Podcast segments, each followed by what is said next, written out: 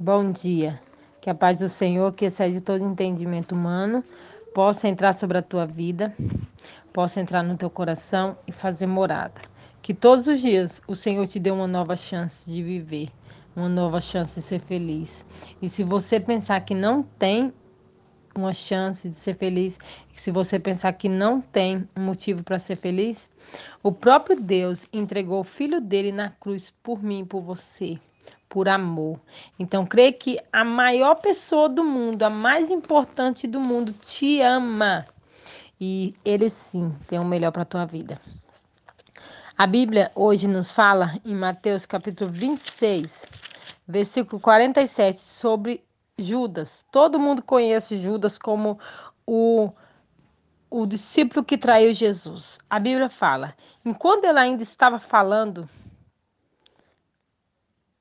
enquanto Jesus ainda estava falando, Judas, um dos doze, chegou acompanhado de uma grande multidão com espadas e pedaços de pau, vinda da parte dos principais sacerdotes e dos re líderes religiosos. Aquele que o traía lhes dera a seguinte indicação: Aquele que eu beijar é ele, prendei-o.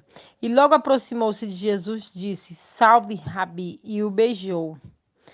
Jesus, porém, lhe disse: Amigo, para que vieste? Nisso eles se aproximaram, agarraram Jesus e o prenderam. Então um dos que estavam com Jesus, estendendo a mão, puxou a espada e feriu o servo do sumo sacerdote, cortando-lhe uma das orelhas. Gente, aqui nós vamos falar sobre Judas. Judas, todas as pessoas conhecem Judas como o traidor, aquele traidor que traiu Jesus. E Judas era um dos doze discípulos de Jesus. Ele foi usado por Satanás para atrair o próprio Jesus. Mas o que, que acontece? Eu quero falar para você que, mesmo não importa o que você fez, mas Deus pode te perdoar. Jesus pode te perdoar.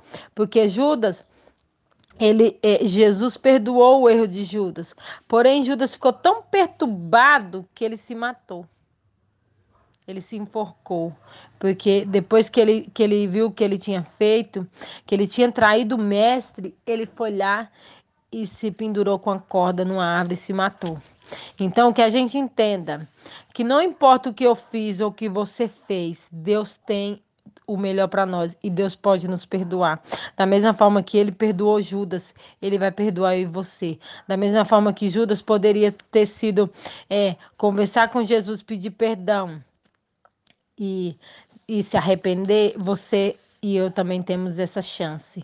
Nós estamos aqui, nós estamos vivos. Se arrependa dos seus erros, volte para o Senhor, porque independentemente do que você fez, só Ele pode te julgar e Ele sim, Ele sim é fiel e justo para te perdoar e não se lembrará mais. Que Deus te abençoe. Um ótimo dia.